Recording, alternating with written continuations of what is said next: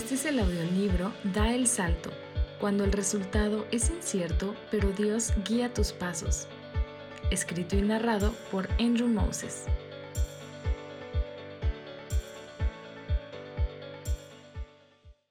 Capítulo 2. Ojo por ojo, té por té.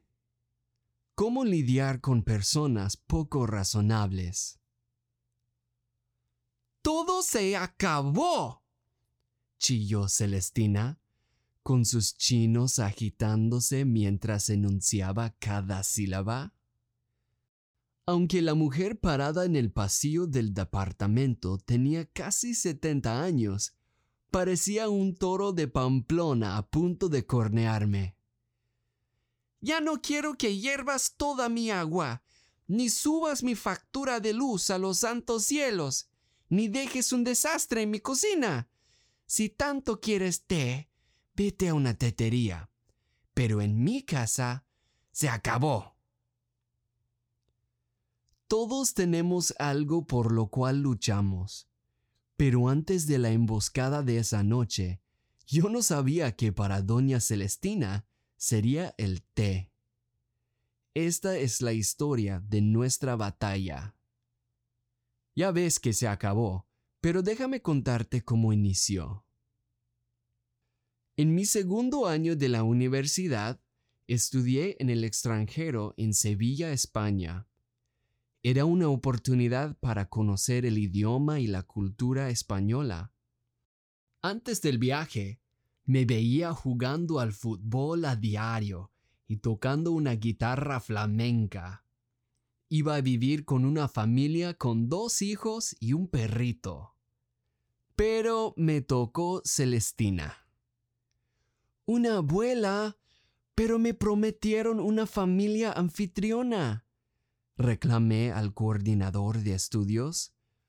Así es, vives con una familia. Bueno, técnicamente no, pero...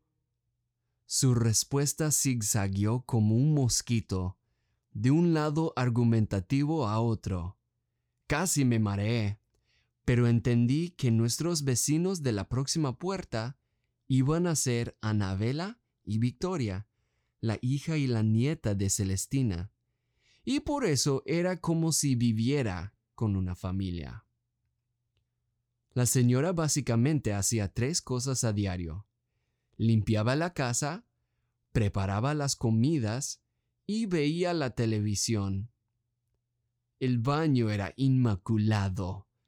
Si al cepillarme los dientes una gotita de pasta de dientes salpicaba el espejo, o si no colgaba mi toalla con la precisión japonesa del origami, Celestina me lo hacía saber.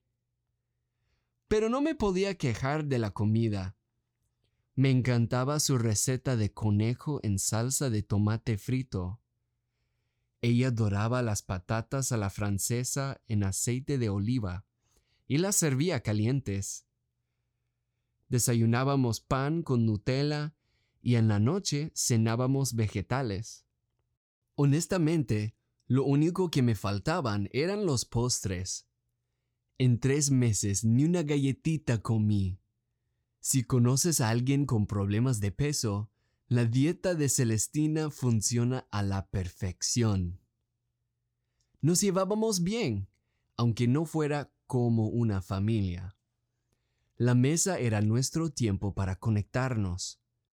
Comíamos en una mesa tan chica que los dos juegos de tazas, platos y cubiertos apenas cabían. Allí, ella me platicaba de la dictadura de Franco y de cómo ella y su difunto marido huyeron a Bélgica durante esos años. Celestina sentía empatía por mí cuando yo batallaba con el idioma o al hacer amistades porque ella había vivido la misma experiencia. Después de las comidas, Celestina pasaba al otro departamento para convivir con su hija. A veces, la niña venía a visitar a su abuela. Casa limpia, comidas juntos, ¿qué falta en esa rutina? Cierto, la tele. No la acompañaba en esta actividad, porque yo quería explorar. Estaba en el extranjero, vaya. Vagaba a pie por los callejones y las avenidas sobre las cuales veía hileras de motonetas estacionadas. Tomaba mis libros de la universidad para leerlos sentado en la banca de alguna plazuela. Las caminatas eran mi delicia. En una caminata por la tarde, descubrí el taller de guitarras artesanas Juan C. Cayuela.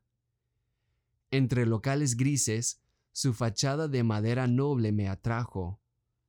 Jalé la puerta y un joven amable me mostró la selección de instrumentos colgándose de soportes en la pared. Pedí un papel para apuntar los modelos y precios, y al volver a la casa noté que la hoja de papel tenía una cita de C. S. Lewis, autor británico que me inspira en la fe. Resultó que los Cayuela eran cristianos. A partir de ese día, visitar la tienda se volvió mi costumbre. Un día, el empleado Juan Marcos, ya mi amigo, me invitó a pasar al desván. Al subir, parecía la sala de una casa, con dos sofás y una mesa de centro. Juan Marcos me dijo que allí era donde la familia Cayuela tenía sus estudios bíblicos.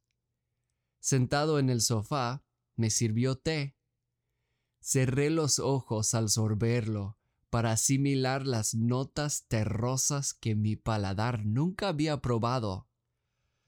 ¿Dónde consiguieron este té? Pregunté. Me dijo que no sabía exactamente dónde quedaba la tienda, pero me mostró la bolsa con el logo. Pasión por el té. Busqué la tienda durante una semana. No me juzgues, esto fue antes de los mapas en los smartphones. Al hallarla, mi cara de asombro era la de un explorador al toparse con una pirámide en la jungla. Vi frascos de vidrio llenos de hojas de todo color y forma. Los frascos estaban espaciados perfectamente sobre los estantes que recorrían las paredes desde el suelo hasta el techo. Dudaba que Celestina pudiera organizar una tienda más pulcra que esta. Deambulé por el local hojeando los letreritos de las mezclas. La empleada me dejó abrir los frascos, incluso me sirvió pruebas en tacitas. Había encontrado el dorado. Un domingo se presentó como el día para presumir mi té. Invité a mi pequeña cocina a Shannon y Alicia, dos alumnas de mi universidad que vivían al lado con Anabela. Les agradó la idea. Solo faltaba que pidiera permiso a Celestina. Como ella estaría en la sala al otro extremo de la casa y no le molestaríamos, naturalmente yo esperaba un sí. Es más, pensé, a lo mejor se ofrece para hornearnos un postre. A ver, ¿tú quieres invitar a personas de la calle a mi casa? Tardé en contestar, ya que no me esperaba esta reacción. Como Celestina había visto a Shannon y Alicia un mínimo de mil quinientas veces y las conocía por nombre, no me cuadraba el término personas de la calle. Resultó ser una pregunta retórica, porque Celestina prosiguió como bulldozer. No, claro que no. Mi obligación es limpiar la casa y preparar tus comidas, no preparar fiestas para todos tus amigos. Y así me dio la espalda y regresó a su sillón en la sala. En mi cuarto, un vórtice de preguntas giraba en mi cabeza. ¿Qué quiere ella? ¿Quedarse sola todo el día? ¿Y qué soy para ella? ¿Nada más que una molestia necesaria para ayudarle con sus gastos? Bien, no me importa si se queda sentada y ve la tele solita por siempre. Reflexionando sobre mi cama, pensé en Primera de Corintios 13. donde dice que el amor no mantiene ningún registro de ofensas, que aguanta, que perdona y que no se apaga. Escribí lo siguiente en mi diario. Es increíble cómo la escritura reorienta mis pensamientos. Ahora que recuperé mi equilibrio, me acuerdo de que Celestina me consiguió unas pastillas efervescentes cuando tenía gripa. También me invitó a ver su pueblo natal de Gerena. Me ayudó a encontrar un maestro de guitarra. Si yo hubiera actuado en el calor del momento, habría hecho algo tonto. Al día siguiente, caminé rumbo a la tienda de utensilios domésticos. Busqué entre las cafeteras italianas y las tostadoras y los encontré. Dos tacitas y un termo. ¿Es la casa de Celestina? me dije. La voy a respetar. Si no podía beber el té en su casa, lo llevaría conmigo afuera. ¿Y con quién me gustaría tomar té afuera? La primera en la que pensé fue en Alicia que vivía al lado. Ella aceptó mi invitación y yo me puse a trabajar. Puse un pocillo de aluminio en la estufa. La espiral abajo se enrojeció y se formaron burbujitas. ¿Cuál probaríamos?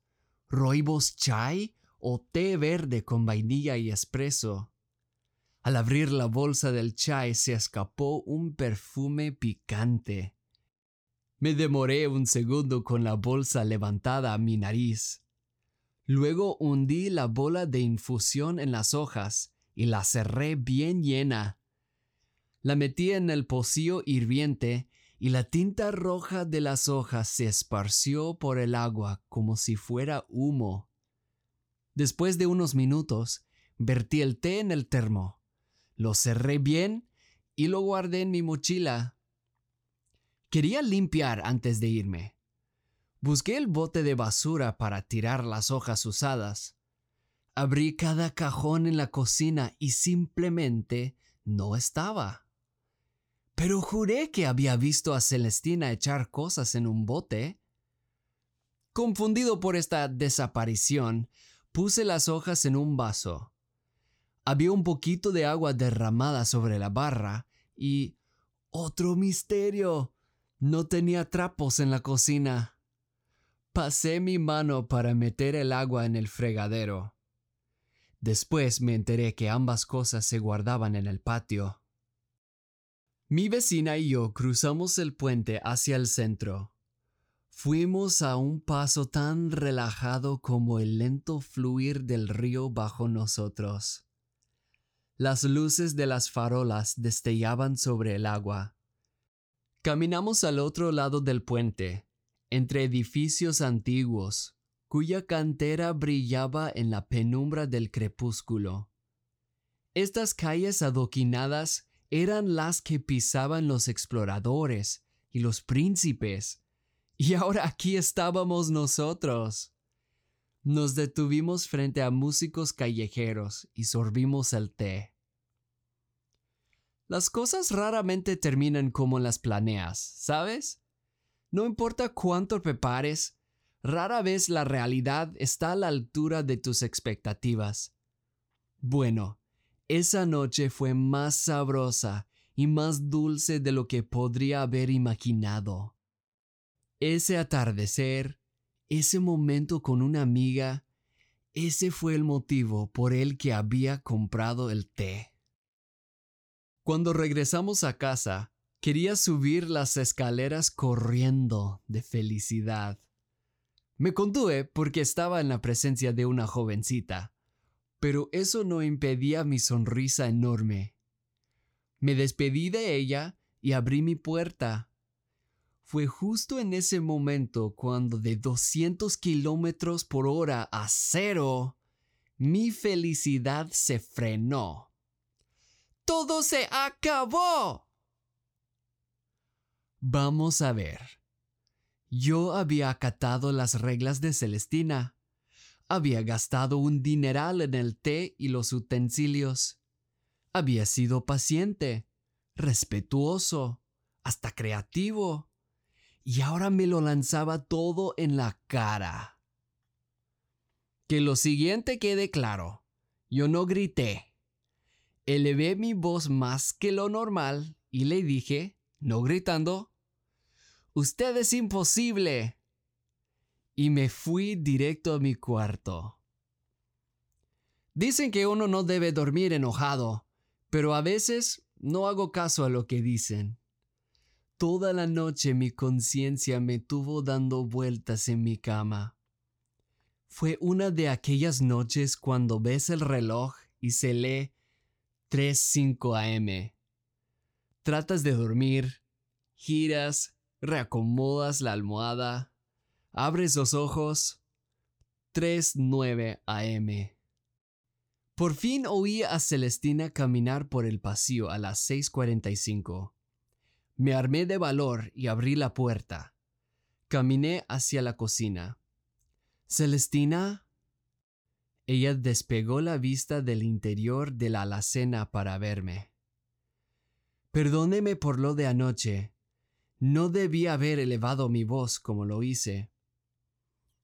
Ella puso la parte trasera de su mano sobre la frente, como si se desmayara, y en una voz digno de Shakespeare respondió En todos los años que mi esposo estuvo conmigo, nunca jamás me gritó. Esa mañana, ella azotó en la mesa una sola taza de café, y sin palabras se fue al departamento de su hija. Desayuné acompañado por el zumbido del refrigerador. A la hora de comer, con la muda agresión de un mimo, deslizó la comida del sartén al plato frente a mí y se fue. Oí a Celestina hablar a la hora de la siesta. Como solo se escuchó la voz de ella entre pausas, intuí que estaba en el teléfono. No entendí las palabras que dijo porque la pared de mi cuarto las amortiguaba. Pero a veces no es necesario saber las palabras. Por el puro tono de voz fue inconfundible lo que estaba haciendo, chismeando sobre mí. Esto no era justo. Ahora se armaba con napalm e incendiaba mi reputación. Me figuraba que yo saldría todo chamuscado. Y me preguntaba, ¿qué dice Jesús cuando el campo de batalla es desnivelado? En Mateo 5:38, Jesús dijo, Ustedes han oído que se dijo, ojo por ojo y diente por diente. Esto es una ley que aparece en la Biblia y en otras civilizaciones antiguas. Se trataba de establecer castigos razonables para los crímenes. Si alguien te rompe un diente, no le mochas la mano. Pero ojo por ojo, diente por diente, se volvió un dicho. Muchos pensaban que era licencia para infligir la venganza a otros. Sin embargo, Jesús siguió de esta manera. Pero yo les digo, no resistan al que les haga mal.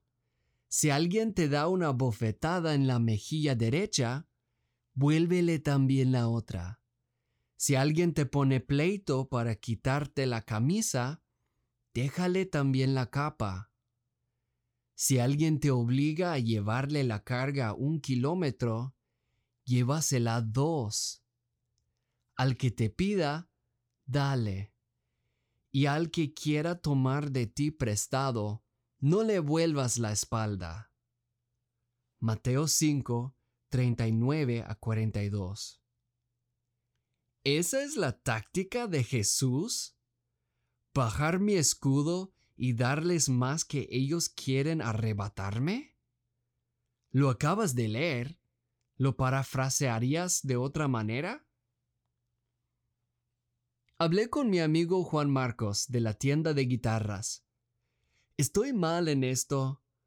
¿Hay alguna regla no escrita de los españoles sobre que el té no se prepara en casa? ¿Realmente subo su factura de luz al hervir una taza de agua? Él me afirmó que yo no estaba loco. Era la señora que actuaba de forma rara. Aunque no tenía una explicación clara para su reacción combativa, él me ayudó a entender que yo podía escoger. Podía izar como una bandera la razón que yo tenía exigiendo mi derecho, o podía cederlo para ganar una batalla totalmente diferente. Podía quedarme con mi té o con una amistad. Dicho de esta forma, la táctica de Jesús tenía más que sentido tenía elegancia. De vuelta en la casa, abrí la alacena que estaba arriba de la estufa. Agarré una bolsa de té y luego la otra. Quité la bola de infusión, las dos tazas y por último el termo. Brazos llenos, llevé los artículos a mi cuarto y los metí en mi maleta debajo de la cama. Yo podía beber todo el té que quisiera en los Estados Unidos. Dos días después, me enteré que Celestina sí me había quemado con sus chismes. Mi sospecha fue confirmada por un encuentro con su hija, Anabela. Mi anfitriona había salido por una visita, y por eso su hija vino a la casa me explicó que el contrato estipulaba que se me preparase una comida, y por eso vino. De otra forma, creo que Anabela me habría dejado pasar hambre. Me senté en la silla de la mesa diminuta. Callados, solo se escuchó el mover del sartén sobre la estufa. Anabela, rompí el silencio. ¿Estamos bien, tú y yo? Ella giró como un tornado, con sus ojos igual de tormentosos. Oh, tú, tú que portas la Biblia en la mano, pero gritas ancianas que si todo está bien. No, claro que no. Un momento pasó, y las palabras hicieron eco en el cañón entre nosotros. Isabela, yo ya le perdí. ¿Pediste perdón? Y si yo voy a la calle, disparo a alguien y luego digo, ¡ay, perdóname! Lo consideré un momento. Ok, es cierto que las palabras no reviven muertos, pero yo no hice algo irreversible. No le grité a tu mamá, pero no estoy orgulloso de haber levantado mi voz. Ella me dio la espalda nuevamente, para meter la espátula en la comida que chisporroteaba. No pasa nada, dijo para cerrar el asunto. Pero Isabel, sí pasa algo. Ella levantó su brazo derecho y dijo, Vamos a olvidarlo y ya. Una cosa sé, los pleitos no se olvidan, y tampoco se desvanecen con el tiempo. Isabel, ¿me perdona usted? Viendo la pared, ella soltó un débil sí. Pero ¿de verdad me perdonas? Ella volteó lentamente para verme. Sí, Andrés, te perdono. Poco a poco, Dios contestó mis oraciones por la paz en la casa. Como la calefacción en un día de frío, de grado en grado el ambiente se puso más cálido. Celestina devolvía mis saludos, se sentaba conmigo para comer, hasta me mostró su álbum con fotografías de sus viajes de hacía años. Por mi parte, procuré que una de sus tres actividades diarias no fuera en soledad. Ahora veía las noticias en las tardes con ella. Una noche llegué a la casa. Como de costumbre, Celestina me dejó la cena, y en la mesa había una rebanada de pastel y una notita con mi nombre. Fue el único postre que comí en España. Aunque nunca dijo las palabras, fue su manera de decir, estamos bien, tú y yo. Una escaramuza es parte de una guerra más extensiva. Su desenlace es importante porque contribuye al destino de las naciones en armas. Resulta que las enseñanzas de Cristo también son así. Ama al Señor tu Dios con todo tu corazón y con todo tu ser y con toda tu mente. Le respondió Jesús, este es el primero y el más importante de los mandamientos. El segundo se parece a este. Ama a tu prójimo como a ti mismo. De estos dos mandamientos dependen toda la ley y los profetas. Mateo 22, 37 a 40. No lo sabía en aquel entonces, pero cuando Jesús dijo que no les hiciéramos pagarlo ojo por ojo, cabía dentro del objetivo más grande, amarlos.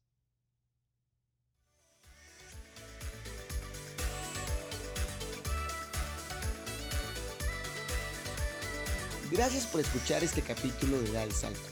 Si quieres que más personas encuentren este audiolibro, ¿puedes dejar una reseña? Esto ayuda a que Da el Salto gane visibilidad en las plataformas.